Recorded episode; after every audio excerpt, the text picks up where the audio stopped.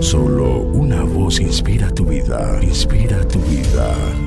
Una voz de los cielos, con el pastor Juan Carlos Mayorga. Bienvenidos. Con todo esto, no se apartó Jeroboam de su mal camino, sino que volvió a hacer sacerdotes de los lugares altos de entre el pueblo, y a quien quería lo consagraba para que fuese de los sacerdotes de los lugares altos. Y esto fue causa de pecado a la casa de Jeroboam, por lo cual fue cortada y raída de sobre la faz de la tierra.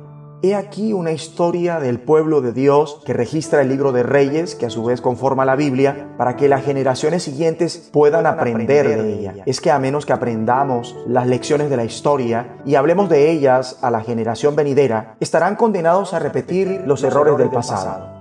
Lamentablemente, las lecciones que podemos aprender de este pasaje son principalmente negativas. La historia acerca de Jeroboam es horrenda y este transmitió un legado fatídico a la generación que le siguió. Si estudias en la Biblia el primer libro de Reyes capítulo 12 verso 25 al capítulo 14 verso 20, verás que Jeroboam, luego de buscar consejo, el rey hizo dos becerros de oro. Vemos que no es suficiente con buscar consejo, si estamos consultando a la persona equivocada. Por eso estos capítulos contienen la narración del pecado de la casa de Jeroboam que causó su caída y su desaparición de la faz de la tierra. El pecado clave de Jeroboam fue que inventó una forma de religión y un culto de adoración acomodados a sí mismo. Propició la adoración de los ídolos de los dioses ajenos e imágenes de fundición que hizo en vez de la adoración al Dios viviente. La religión de Jeroboam es una religión en definitiva inventada, creada para satisfacer sus propios deseos y necesidades. Aunque no nos dediquemos a adorar becerros de oro, el mismo peligro es igual de evidente hoy en día siendo el ídolo más peligroso nosotros mismos cuando queremos ocupar el lugar de Dios. Y además se inventan prácticas religiosas, formas de servir, y a adorar y hasta de orar para satisfacer sus propios deseos, imágenes de santos para satisfacer las propias necesidades. O conforma, prefiere una religión inventada que le ofrece lo que desea y necesita egoístamente sin tener realmente en cuenta a Dios,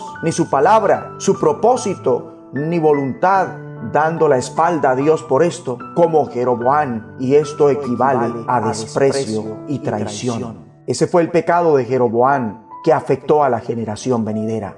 Su hijo Abías se enfermó y murió. Jeroboam ignoró el buen ejemplo de David de la generación anterior, quien guardó los mandamientos del Señor y anduvo en pos de Dios con todo su corazón, haciendo solamente lo recto ante sus ojos. Y en vez de eso, se portó peor que todos los que vivieron antes de él y se apartó de la verdadera fe y adoración. Puede que Jeroboam obtuviera muchos logros militares, comerciales y políticos, pero parece que aquellos éxitos son bastante irrelevantes. Como dice Jesús, ¿qué aprovechará al hombre si ganare todo el mundo y perdiere su alma? Lo que más importa es tener una relación íntima con el Dios viviente. Oremos. Padre, hoy te pedimos que no dejes y nos ayudes si es el caso, a no inventar una relación contigo basada en principios religiosos propios, imaginados, o basados en principios de una religión ya inventada por otro. Libera, por favor, a la nación de todos los sistemas religiosos alternativos inventados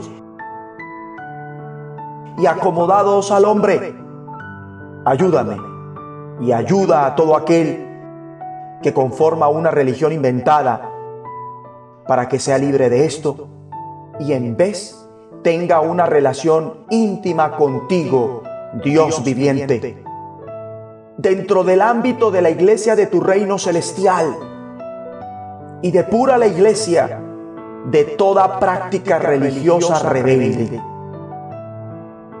Y también te imploramos que levantes líderes en la industria, la política, las artes creativas, los medios de comunicación y en todos los sectores de la sociedad, que te honren y transmitan tu mensaje y tus estándares a la siguiente generación.